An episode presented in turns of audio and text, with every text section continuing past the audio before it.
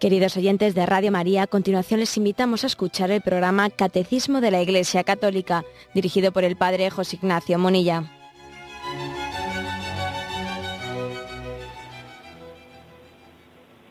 Un cordial saludo a todos los oyentes de Radio María. Un día más, con la gracia del Señor, proseguimos el comentario del Catecismo de nuestra Madre la Iglesia. Estamos dentro de la parte del credo, creo en el perdón de los pecados, y proseguimos a partir del punto 979.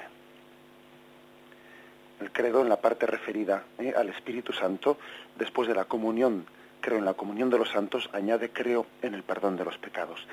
Y decíamos ayer que aunque el catecismo se va a explayar sobre este tema, pues en la segunda parte, la que la parte que se reserva para los sacramentos, allí se explayará con detenimiento en cada sacramento, que por seguir el orden lógico de todas las afirmaciones del credo, también aquí, aunque sea de una manera breve y sencilla, pues introduce también nuestra fe sobre el perdón de los pecados.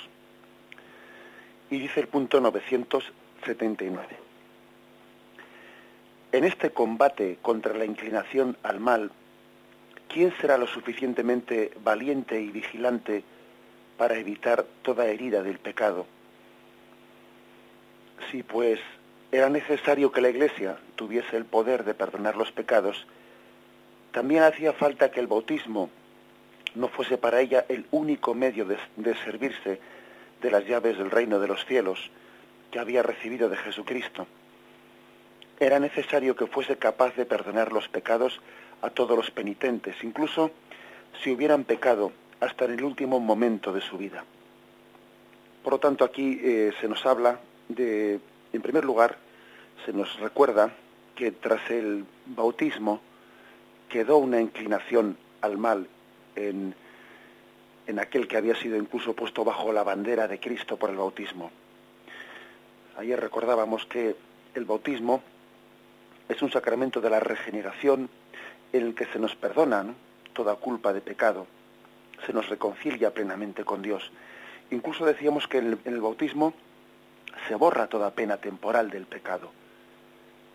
En el bautismo se, tiene lugar una plena regeneración eh, en el sentido doble de perdonar todo nuestro pecado y también perdonar toda pena temporal del pecado, esa pena temporal al cual las indulgencias de la Iglesia y la penitencia y la caridad y las obras de caridad, etcétera, van también consiguiendo una purificación de la pena temporal. Bien, todo eso en el bautismo queda perfectamente purificado.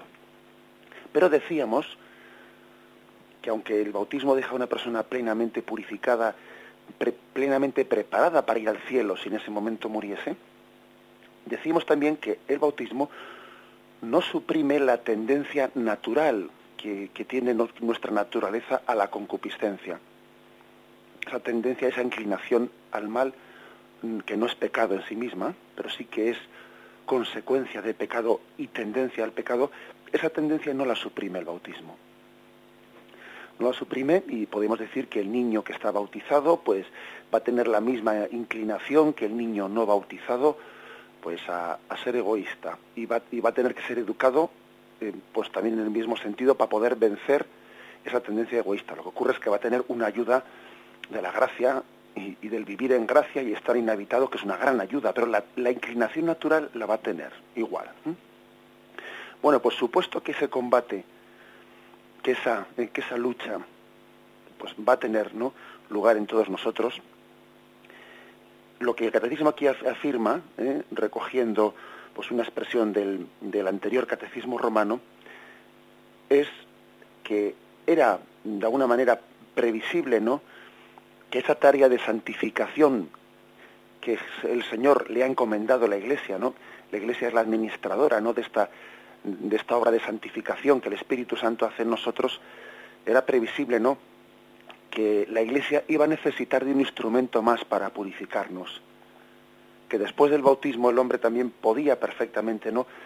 Eh, bueno, podía perfectamente, era previsible que fuese también a, a caer bajo las garras de la tentación que con el bautismo eh, no, iba a ser suficiente como instrumento de, purificación y de santificación y de salvación para, para una mayoría, una gran parte de los cristianos, pues porque la fechanza de la tentación queda ahí pendiente, ¿no?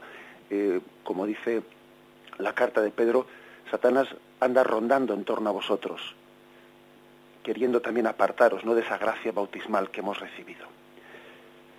El catecismo añade aquí una, una expresión muy importante, la expresión de que nuestra vida, nuestra vida es milicia, hay un combate, hay un combate, hay una batalla, y eso creo que es una de las afirmaciones aquí principales de este, de este punto.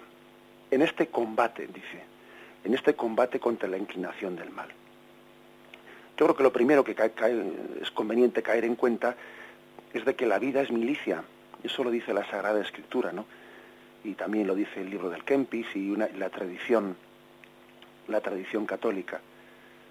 La vida es milicia, la vida es combate. La palabra milicia en el Antiguo Testamento tenía un sentido, pues podemos decir, no sé si llamarle negativo o más bien un sentido mortificante de la palabra. ¿eh? Por ejemplo, decía Isaías 40, consolad, consolad a mi pueblo, hablad al corazón de Jerusalén y decidle bien alto que ya ha cumplido su milicia, que ha sido liberado de ella, ¿no? Ha satisfecho su culpa. La milicia, pues era, era considerado como una eh, desgracia, una especie de esclavitud que uno estaba forzado a cumplir, no tenía otro remedio, ¿no? Dice Job, capítulo 7, versículo 1. No es una milicia lo que hace el hombre en la tierra, no son jornadas de mercenario. Bien, eh, evidentemente la milicia es vista como una cierta esclavitud a la que el hombre estaba forzado, ¿no? Pero en el Nuevo Testamento la palabra milicia adquiere, adquiere otra característica, ¿no? La palabra milicia, la palabra combate, y es que con la gracia de Cristo estamos llamados pues, a, no pactar con el pecado nosotros, a ser luchadores con la gracia de Cristo, a tener esa santa rebeldía de quien combate el combate de la fe. Hay una visión estimulante de la palabra milicia en el Nuevo Testamento en Cristo. Por ejemplo, la segunda carta de Timoteo, capítulo segundo, versículo del 1 al 4. Tú pues, hijo mío, mantente fuerte en la gracia de Cristo Jesús y, cuando me has, cuanto me has oído en presencia de muchos testigos, confíalo a hombres fieles, que sean capaces a su vez de instruir a otros. Soporta las fatigas conmigo como un buen soldado de Cristo. Nadie que se dedica a la milicia se enreda en los negocios de la vida si quiere complacer al que le ha listado. Y lo mismo el atleta no recibe la corona si no ha competido según el reglamento. Aquí se habla de la, de, la palabra milicia, pues en un sentido de, en un sentido estimulante de recibir la fuerza de Cristo para combatir, para no ser vencidos, para no pactar con el pecado, para no pactar con el príncipe de este mundo, sino de hacer de Cristo nuestro rey, ¿no? Y sabéis que, pues que San Ignacio de Loyola, en los ejercicios espirituales, no utilizó esta imagen de la milicia, habló de las dos banderas, de la bandera de Cristo frente a la bandera del mundo, el mundo que, que, reflejado como bajo el principado de Satanás, la bandera de Cristo que lucha, ¿no? Lucha por, por la santidad. Así pues, en el, en el Nuevo Testamento, la palabra milicia está también íntimamente ligada a la lucha por la instauración del reino de Cristo. La vida es milicia, la vida es combate, la vida cristiana es combate. Por ejemplo, dice la segunda carta a los Corintios, capítulo 10, versículo tercero. Pues aunque vivimos en la carne, no combatimos según la carne. No, las armas de nuestro combate no son carnales, antes bien por la causa de Dios son capaces de arrastrar fortalezas. Con la gracia de Dios combatimos, ¿no? Con unas, con unas armas superiores a las de nuestras fuerzas humanas. Combatimos con las armas de la fe, y los sacramentos forman parte ¿no? de nuestra lucha. El sacramento del bautismo, el sacramento de la penitencia. Primera Timoteo, ¿eh? capítulo primero, versículo 8. Esta es la recomendación, hijo mío Timoteo, que yo te hago, de acuerdo con las profecías pronunciadas ante ti anteriormente. Combate, penetrando, penetrado de ellas el buen combate, conservando la fe y la conciencia recta algunos por haberla rechazado naufragaron en la fe. San Pablo habla también de que ha habido quien ha naufragado en la fe, en ese combate, quien ha perdido ese combate, ¿no? Lo ha perdido porque no se ha apoyado en las armas de la fe, porque se ha confiado en sus solas fuerzas. El que esté seguro tenga cuidado, no caiga. En 1 Timoteo 6, eh, versículo 11, dice, Tú en cambio, hombre de Dios, huye de esas cosas, corre al alcance de la justicia, de la piedad, de la fe, de la caridad, de la paciencia, el sufrimiento, de la dulzura. Combate el buen combate de la fe, conquista la vida eterna a la que has sido llamado y de la que hiciste aquella solemne profesión delante de muchos testigos. Bien, como veis, pues en la, en el, una vez de, la llegada de Cristo y supuesto que la gracia del Señor mm, pues nos hace posible no alcanzar el ideal de la santidad, no solo es un ideal, sino que es un ideal que se nos ofrece en Cristo. Se habla de milicia, se habla de combate. Y así, y así la Iglesia, con el paso de, de los siglos, fue desarrollando eh, pues el sacramento de la penitencia como un instrumento muy importante de ese combate contra el mal. El desarrollo histórico del sacramento de la penitencia, luego lo vamos a explicar un poco, la forma en la que la Iglesia fue dispensando, fue administrando este sacramento, se fue adaptando a ese combate, a ese combate cristiano para servir no como instrumento principal en ese combate contra las fuerzas del mal. Bien, antes de dar una explicación más sobre este tema, hacemos un momento de reflexión y continuamos enseguida.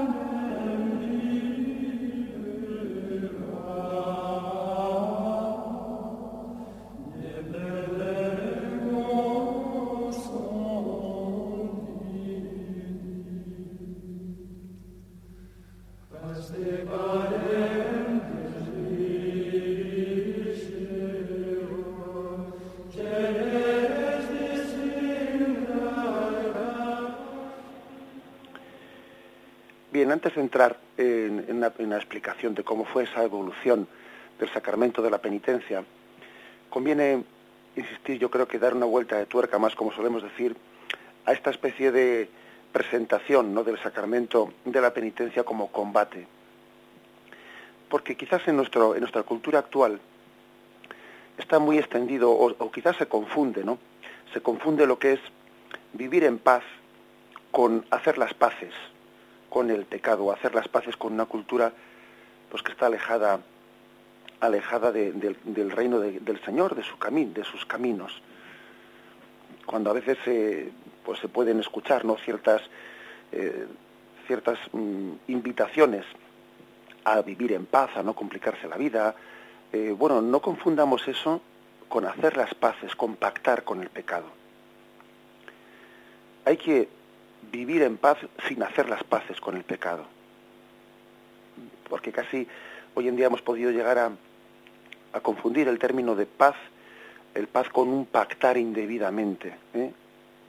con los valores de esta vida contrarios a Jesucristo. Cuando se dice en nuestros refranes, bueno, por la paz de una Ave María, la verdad es que uno se echa a temblar. Se echa a temblar porque da la impresión de que detrás de eso, de ese término que es una falsa paz, es una falsa paz que lo que está haciendo es una componenda mm, con los valores de este mundo contrarios a Jesucristo. El cristiano está llamado a vivir en paz, pero en medio de una lucha, en medio de un combate, en medio de una milicia, sin pactar no con la mediocridad, sin pactar con, con todo aquello que sea contrario al camino del Señor. De hecho, acordémonos de que los pecados capitales, de los cuales también pues en la parte, la tercera parte del catecismo, no referida a la moral, sin duda alguna allí nos explayaremos en ello, pero la Iglesia siempre ha predicado los pecados capitales contraponiéndolos a las virtudes contrarias. Y cuando se nos ha enseñado contra la soberbia, humildad, contra la avaricia, generosidad, contra la lujuria, castidad, contra la ira, paciencia, contra la gula, templanza, contra la envidia, caridad, contra la pereza, diligencia. Es decir, al presentársenos de esta forma, pues el, el mensaje, el, ideal de Cristo se nos está presentando en clave de milicia, en clave de combate. Hay de aquel, hay de aquel que no sea consciente de ello, ¿no? Hay de aquel que no sea consciente de que, de que debe de luchar, que está ante un enemigo y ante ese enemigo no debe de pactar, ¿no? Sino de que debe de apoyarse las armas de Cristo para combatir frente a él. Quizás nuestro, nuestro mundo, nuestra cultura, es muy, muy dada a querer hacer un falso irenismo, una falsa paz, que ya el Señor nos previno frente a ella. Mi paz os dejo, mi paz os doy, pero no la doy como la da este mundo. Que nosotros casi entendemos por paz una especie de pacto con el pecado, y esa no es la paz de Cristo. Que el Señor ya dijo, he venido para, para que el mundo eh, pues esté en guerra en este sentido, para que el mundo esté ardiendo he venido para poner patas arriba, ¿no? La falsa paz. Eso ya nos lo dijo el Señor. Cuando dice, para que los padres enfrenten a los hijos, el marido, la mujer, es decir, esas expresiones bíblicas hacen referencia a que la paz de Cristo pues, mm, puede ser perfectamente compatible y de hecho es que es así con el combate, con la milicia, con, con tener que afrontar situaciones desordenadas. Y a veces para ordenar el desorden hay guerra y supone milicia, supone combate. Y puede ocurrir que alguien invoque la paz en medio de su desorden, diciendo, déjame en este desorden que estoy en paz en medio de este desorden. Eso puede ocurrir. Y en nuestra cultura, pues hay una tendencia grande a, pactar, pactar en vez de que nuestra vida pues sea, sea traducida a esa milicia, a ese combate. Y así, por ejemplo, pues en esa frente a esa predicación de las dos banderas, ¿no? de las dos banderas, de la bandera de Cristo y la bandera del mundo, frente al, al pecado capital de la soberbia, la Iglesia ha predicado la humildad, ¿no? Sin embargo, pues nuestra cultura tiende a hacer un pacto, ¿eh? un pacto de decir, bueno, aquí entre soberbia y humildad vamos a mantener un orgullo digno, un orgullo digno, un punto intermedio. Y si la Iglesia predica frente a la avaricia, generosidad, bueno, pues nuestra cultura actual, entre avaricia y generosidad, eh, no vamos a ser extremistas, pues vamos a mantener una sana ambición. Y si la Iglesia predica pues contra la lujuria, castidad, bueno, pues nuestra, nuestra cultura predica o mantiene entre lujuria y castidad una naturalidad, una, sensual, sensualidad natural, ¿eh? un punto intermedio, vamos, ¿no? Y si decimos entre la ira, contra la ira, paciencia, pues nuestra cultura dice, bueno, pues entre la ira y la paciencia también hay que tener un carácter espontáneo, un carácter espontáneo que también justifique ciertas salidas, ¿no? De tono. Y si nuestra fe católica dice contra la gula, templanza, pues aquí también se dice en nuestra cultura que hay que tener un gusto propio, que hay que tener un gusto propio, que tampoco hay que ser extremistas. Y si se dice contra la envidia, caridad, pues parece que en esta cultura está bien visto una especie de egoísmo controlado. Y si se dice no contra la pereza diligencia, pues también se, acepta una especie de comodidad moderada o, también una especie de pacto en el que nos consentimos pues una especie de egoísmos pero consensuados. Tu egoísmo llega hasta aquí, a cambio de que tú me digas hasta aquí mi egoísmo, etcétera, etcétera, ¿no? un egoísmo consensuado, como muchas veces ocurre, ¿no? Y se vive en las amistades con un egoísmo consensuado, o dentro del matrimonio incluso, un pacto de egoísmos. Bien, quiero decir que eh, en esta vida, ciertamente, la cultura de esta vida, con un falso, eh, esconde, esconde bajo un falso pacifismo esa especie de pacto con el pecado. Y fácilmente se, se califica se acusa de extremismo, de extremismo al combate contra el pecado. Cuando, cuando los santos no pues no hacen, no pactan con el pecado, sino que luchan frente a él, ¿no? Y predican y, viven o intentan vivir nuestra doctrina de la Iglesia que no pacta con el pecado, pues enseguida se califica de eso de, de una moral eh, pues heroica, que eso no se le puede predicar a todo el mundo, que eso es únicamente pues, un, pues unos carismas muy, muy particulares, pero que no puede ser una moral de masas. Eh, sin embargo, nosotros, nosotros creemos que, que, la moral que precisamente no puede tener, ¿eh? no podría tener, no podría ser realizable sino en Cristo, pero que en Cristo ese ideal se hace realidad. Y que con la gracia de Cristo, eso que para nosotros era imposible, ¿no? Era un ideal excesivo, la gracia de Cristo todo lo puede en nosotros, sanándonos, purificándonos, potenciándonos. Por lo tanto, eh, este ideal no está basado en un voluntarismo, no es un voluntarismo el que, el que está de alguna una manera proclamando que el hombre tenga capacidad propia, ¿no? Una capacidad propia para llevar este ideal de santidad adelante, no. Sabemos que nuestra capacidad es limitada. Y por eso precisamente la Iglesia nos recuerda que combatimos no con unas armas meramente humanas, sino que combatimos con unas armas sobrenaturales. Y aquí es donde el catecismo da un paso para explicar por qué no pues la Iglesia ha, querido utilizar o el Señor le ha, iluminado a la Iglesia para ir desarrollando la recepción del sacramento de la penitencia como una de las armas principales en el combate contra el mal. Lo reflexionamos y continuamos enseguida. El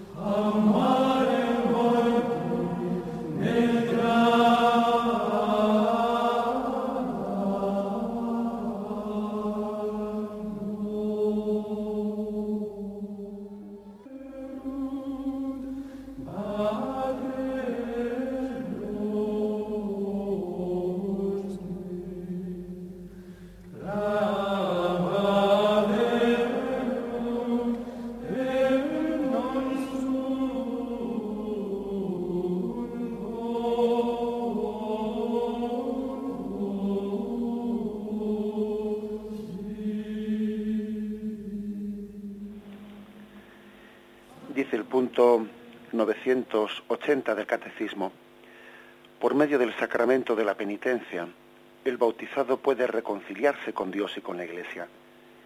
Los padres tuvieron razón en llamar a la penitencia un bautismo laborioso, dice San Gregorio Nacianceno. Para los que han caído después del bautismo, es necesario para la salvación este sacramento de la penitencia, como lo es el bautismo para quienes aún no han sido regenerados. Bueno, como decía el concilio de Trento, eh, si todos los que han renacido por el bautismo tuvieran tal agradecimiento a Dios que defendieran o hubiésemos defendido con perseverancia la santidad recibida ¿no? por el bautismo, pues no habría sido necesaria la institución de otro sacramento distinto del bautismo ¿eh? para la remisión de los pecados. Hubiese sido suficiente ¿no? con el bautismo. Pero como Dios es rico en misericordia, sabe bien que somos de barro él procuró un, remedio que dé vida para quienes después del bautismo se hubieran entregado o nos hubiésemos entregado, no por desgracia, a la esclavitud del pecado, no al poder del demonio. A saber, el sacramento de la penitencia. En su misericordia Dios también quiso dar a luz este sacramento, por el que se aplica, por este sacramento, se aplica el beneficio de la muerte de Cristo a los que hemos caído después del bautismo es que, es que se presenta de alguna manera como un complemento del bautismo. Y así fue además presentado en la historia de la institución penitencial, como un complemento del bautismo. En los primeros siglos los padres llamaban al sacramento de la penitencia de la confesión, le llamaban segundo bautismo, o también se le llamaba penitencia segunda, o también se le llamaba bautismo laborioso, o también se le llamaba segunda tabla de salvación. Segunda tabla de salvación. em, ¿por, qué, segunda tabla de salvación? Porque en los primeros mm, siglos en la Iglesia, la forma en la que em, la Iglesia administró, fijaros que, la Iglesia recibió de Jesús ese poder de perdonar los pecados y, Jesús les transmitió, id por todo el mundo y perdonar los pecados. A quienes les perdonéis los pecados les quedan perdonados. A quienes se los retengáis les quedan retenidos. Bien, pero Jesús no, no explicitó a los apóstoles de qué manera habían de llevar a cabo ese, eh, pues ese sacramento que él había puesto en sus manos. Por ejemplo, Jesús no les dijo a los apóstoles con qué frecuencia debían de administrar ese sacramento. Y de hecho la, Iglesia en los primeros siglos mm, permitía la celebración del sacramento de la penitencia una única vez en la vida. Durante bastante tiempo en la Iglesia el sacramento de la penitencia era como la segunda tabla de salvación, una segunda oportunidad. ¿eh? Después del bautismo, eh, al cristiano se le permitía acercarse al sacramento de la penitencia una vez en su vida si precisamente esto cambió es porque los cristianos, eh, con el paso, eh, con el paso de los siglos, iban posponiendo eh, para el momento casi final, de su, para el momento de, la muerte, la recepción del sacramento de la penitencia. Entonces iba degenerando, iba degenerando un poco la em, pues lo que puede ser, digamos, el carisma de este sacramento, que casi casi se iba convirtiendo en una especie de unción de enfermos, ¿no? Porque los cristianos como tenían únicamente una posibilidad en su vida de acercarse al sacramento de la penitencia, con el paso de los siglos existía un poco como la picaresca o el peligro o la deformación de que eh, la penitencia se fuese reservando para el último momento de la vida, ¿no? Y casi ya más que sacramento de la penitencia podía confundirse con un sacramento de, de unción de enfermos, ¿no? Y entonces, por ese motivo y porque el Espíritu Santo va iluminando a su iglesia, la iglesia fue entendiendo que el sacramento de la penitencia era bueno, era recomendable que pudiese ser reiterada y que pudiese acercarse no únicamente como una segunda tabla de salvación, ¿no? sino, sino poder ser reiterado también. Nos imaginamos que también la Iglesia para dar este paso se dejó iluminar por aquellas palabras de Jesús. ¿Y cuántas veces has de perdonar a tu hermano? ¿Siete veces? Y el Señor dijo, no te digo siete veces, sino setenta veces siete imaginamos también que aquella palabra de Jesús iluminó a la Iglesia ¿no? para, para ir desarrollando esa penitencia, eh, esa penitencia que en primer momento pues era única, se celebraba una única vez en la vida, para poderla ir reiterando. Fue en los siglos VII y en el siglo VIII, ¿no? cuando, cuando a través especialmente de la, de la predicación de los monjes irlandeses que vinieron a Europa y misionaron a Europa, a través de los cuales se extendió la, costumbre de reiterar el sacramento de la penitencia más de una vez. En los primeros siglos el sacramento de la penitencia tenía, mm, era hecho de una manera más pública ¿eh? que en nuestro día, que nuestros días. Existía lo que se llamaba el orden de los penitentes y aquellos que, que pedían, ¿no? que pedían acercarse al, al sacramento de la penitencia, que pedían eh, públicamente la reconciliación con la Iglesia, ingresaban en el orden de los penitentes. Y de esa manera, pues se les pedía un tiempo de penitencia que podía durar incluso pues, eh, determinados años, hasta que finalmente eran reconciliados en la Iglesia. Estaban también como tarifados en unas, eh, pues digamos que estaba instituido en la Iglesia qué penitencias se establecían para los distintos pecados, ¿no? Y uno ingresaba en el orden de los penitentes y podía estar más tiempo o menos tiempo dependiendo de la gravedad de la gravedad de sus pecados. Em, no es que la confesión del pecado fuese pública, no es que el pecado se, confesaba, se, confesase ante toda la asamblea, pero bueno, casi, casi, porque claro, como la penitencia era pública y como todo el mundo sabía esa penitencia a qué tipo de pecado correspondía, pues de alguna manera la penitencia era mucho más pública. Mejor dicho, el sacramento de la penitencia era mucho más público de lo que es hoy en día. Se cumplía la penitencia antes de recibir la absolución, antes de ser incorporado a la Iglesia, no como ahora que nosotros eh, recibimos la absolución y después cumplimos la penitencia. En aquel tiempo uno ingresaba en el orden de los penitentes y hasta que no hubiese cumplido su penitencia, no era reconciliado, no era, no era de nuevo aceptado a la asamblea. El orden de los penitentes no, no participaba de la Eucaristía, sino que se ponía ¿no? en la entrada de la iglesia, en algunos lugares, los penitentes se ponían incluso de rodillas a la entrada de la iglesia, como sentido de que mientras que no cumpliesen esa etapa de purificación de penitencia no podían acceder ¿no? a la plena celebración del sacramento de la Eucaristía.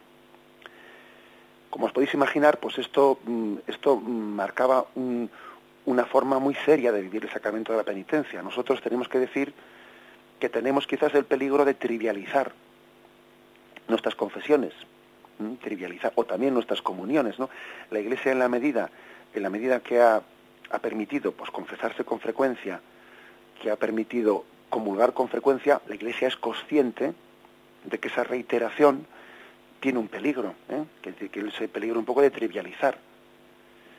Pero si lo ha permitido también es porque sabe que, aunque exista ese peligro, hay también una gracia muy importante, ¿no? La gracia de poder comulgar con frecuencia o de poder recibir el sacramento de la penitencia con frecuencia es un aumento de gracia, un aumento de gracia muy importante.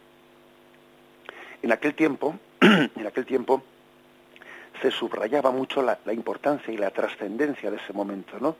Que quizás nosotros hemos quitado pues, pues todo eh, dramatismo ese propósito de enmienda.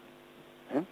Y bueno, y también recordar cómo fue la penitencia en aquellos años, pues es una llamada de atención a que nuestros propósitos de enmienda y nuestros arrepentimientos sean más profundos, ¿no? A que no lo hagamos así de una manera mecánica, a que, eh, a que nos demos cuenta de que, de que los primeros cristianos se lo jugaban todo. ¿eh? Y ellos eran conscientes ¿no? de que se estaban jugando todo su vida ¿no? en, esa, en esa segunda tabla de salvación y que no podían jugar con ese sacramento. ¿no? Nosotros, sin embargo, pues tenemos esa, ese peligro de jugar con un sacramento, ¿no? jugar como el gato y el ratón. Y la verdad es que es bueno que a nosotros mismos digamos, oye, eh, José Ignacio, oye Juan, mira tus primeros, o sea, mira los primeros cristianos, ¿no? esos modelos primeros que tuviste en la comunidad cristiana, cómo vivieron, cómo vivieron ese sacramento y con qué entrega y con qué fidelidad sabían que, se agarraban a esa segunda tabla de salvación. A esto añadamos un, un comentario que también aquí se nos, se nos hace, ¿no? Dice, por medio del sacramento de la penitencia, el bautizado puede reconciliarse con Dios, y con la Iglesia. Y con la Iglesia, fijaros bien. ¿eh? Esto es un aspecto que a nosotros también se nos pasa bastante desapercibido. Em, percibimos, si es que percibimos, que eh, pues por desgracia muchas personas olvidan esa dimensión, percibimos el que la Iglesia, perdón, el que el pecado es una ofensa a Dios. Y así mucha gente te dice, bueno, yo ya le pido perdón a Dios por mi cuenta. Bueno, pero es que nos olvidamos, entre otras cosas, nos olvidamos no ya solo que Dios ha querido reconciliarnos, Él mismo, ¿no? buscándose una mediación en la reconciliación. Y esa mediación está en la Iglesia. Dios mismo ha querido reconciliarnos en Cristo y reconciliarnos, y Cristo ha querido reconciliarnos desde la Iglesia. Luego Cristo mismo ha buscado una mediación en esa reconciliación. No soy yo quien para decir, bueno, yo me reconcilio a mi manera. No, tenemos que reconciliarnos a la manera, por el camino, ¿no? porque por otra parte no es un camino caprichoso, sino que es un camino de bien para nosotros, ¿no? Para recibir, para que podamos también tener más seguridad, más certeza de haber sido perdonados. Para que podamos también, para que la Iglesia pueda discernir, discernir si el arrepentimiento es sincero. O sea, uno de los motivos por los cuales la reconciliación se hace por medio de la Iglesia, por medio de un sacerdote, es porque eso es necesario para cumplir la encomienda del Señor a quienes les perdonéis los pecados, les quedan perdonados, a quienes se los retengáis, les quedan retenidos. Es decir, el Señor ha puesto en manos de la Iglesia la encomienda de que se discierna si hay arrepentimiento suficiente para perdonar o para no perdonar, para retener los pecados. Para eso es necesario que esa reconciliación sea por medio de la Iglesia, por medio del ministro del sacramento, del sacerdote o del obispo.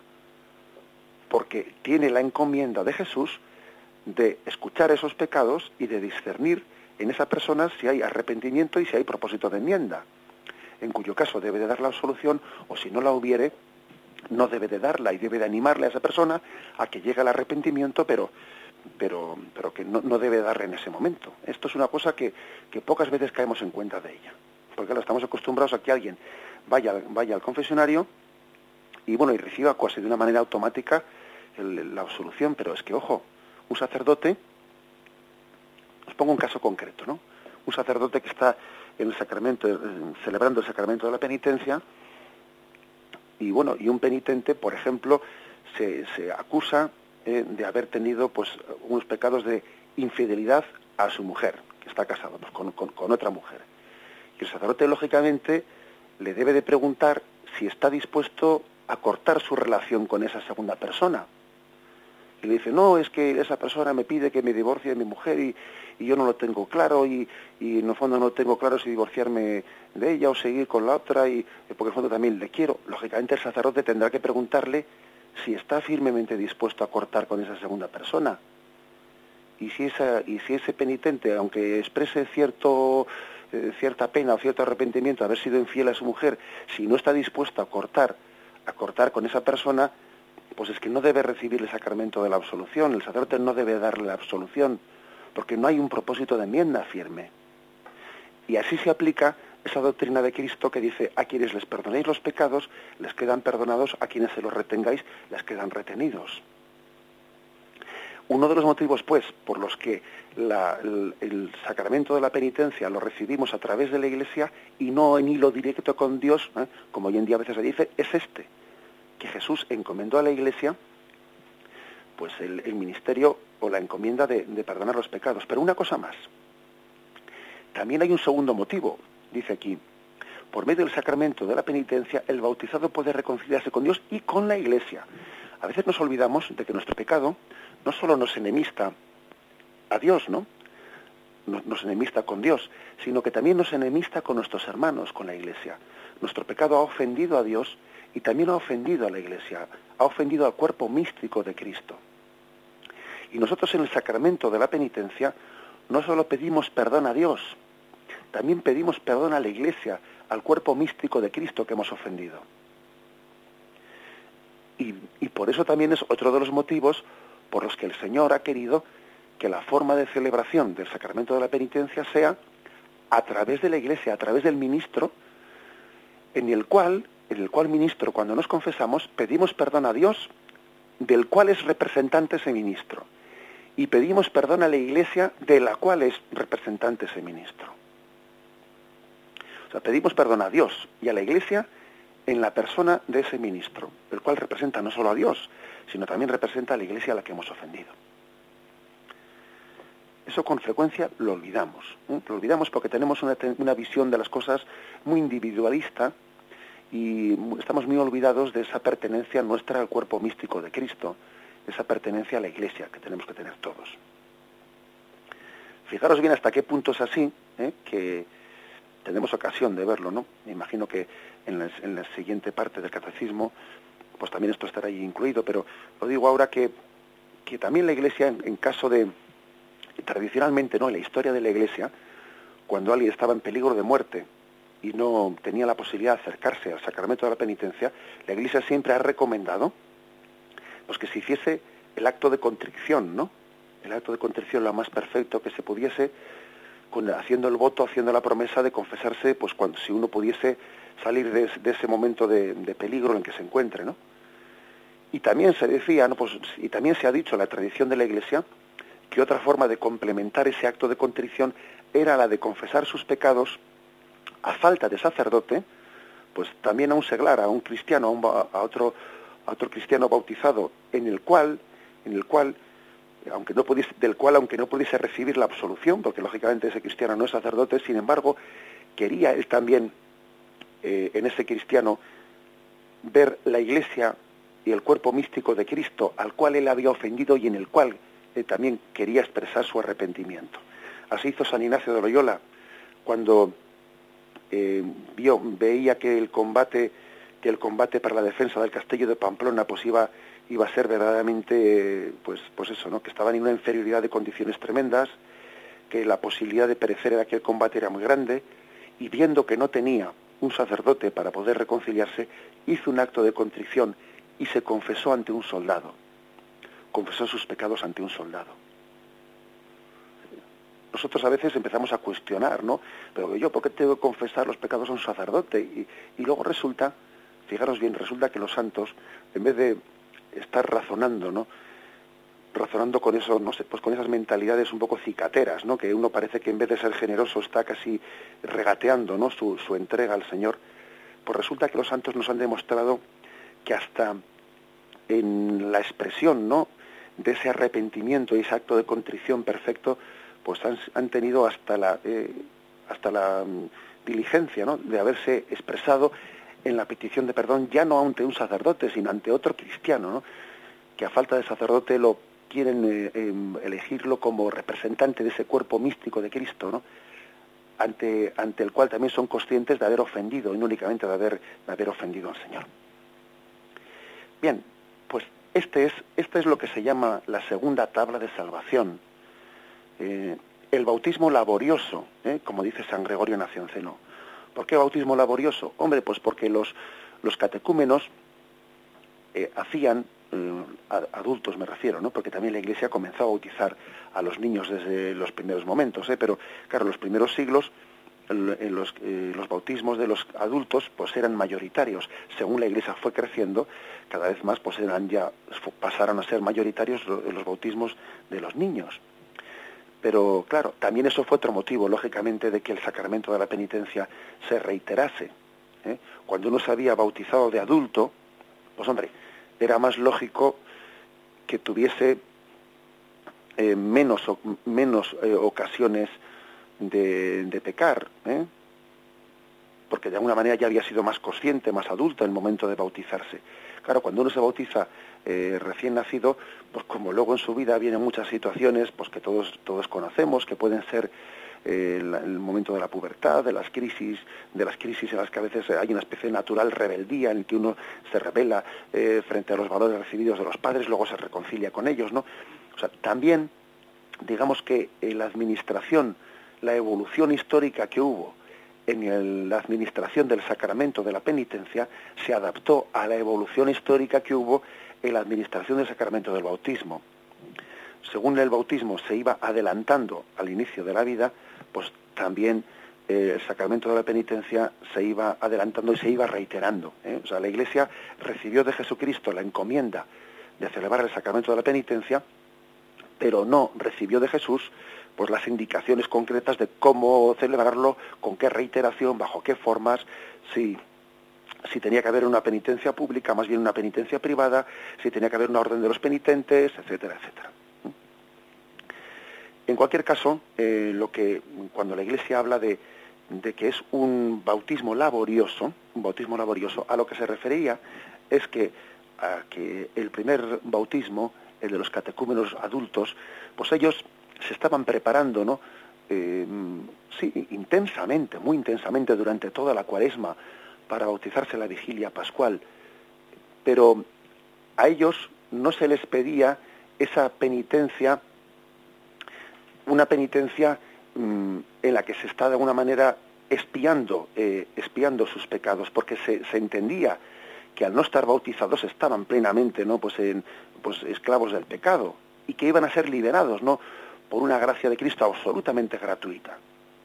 La penitencia, eh, de una manera más expresa, más catalogada, más incluso, más incluso catalogada según el tipo de pecados graves, etcétera, la penitencia se les pedía de una manera más catalogada a aquellos que ya estaban bautizados, pues porque se, porque se suponía evidentemente que habiendo sido inhabitados por el Espíritu Santo, habiendo sido comprados al precio de la sangre de Cristo, debían haber sido fieles. Y, y se esperaba de ellos que no hubiesen sido infieles a la gracia bautismal y si fueron infieles al camino de la inocencia, la Iglesia les ofreció el segundo camino de la penitencia. Así pues, el, podríamos decir que el camino del, del bautismo nos vuelve a la inocencia original. Por eso podríamos llamar que es una especie de penitencia no laboriosa, no laboriosa porque es por pura gracia, ¿no?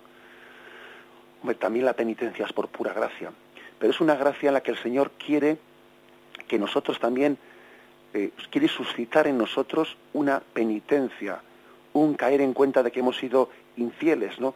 a, esa, a, ese, a esa gracia del bautismo Y por eso el Señor quiere que los pecados cometidos después del bautismo tengan una penitencia especial, que no la tienen en el bautismo, que en el bautismo eh, el Señor ha querido que los pecados, quizás cayendo en cuenta de que no se le podía pedir más a alguien que no había sido insertado en Jesucristo antes del bautismo, eh, los, los, pecados del bautizado son perdonados mmm, sin ese concurso de la penitencia, que sin embargo eh, sí se le pide eh, pues al cristiano que está que ha pecado después del bautismo. Bien, vamos a dejar aquí ya este, esta reflexión. Nos quedamos, seguiremos a partir del punto 981. Bien, me despido con la bendición de Dios Todopoderoso. Padre, Hijo y Espíritu Santo, descienda sobre vosotros. Alabado sea Jesucristo.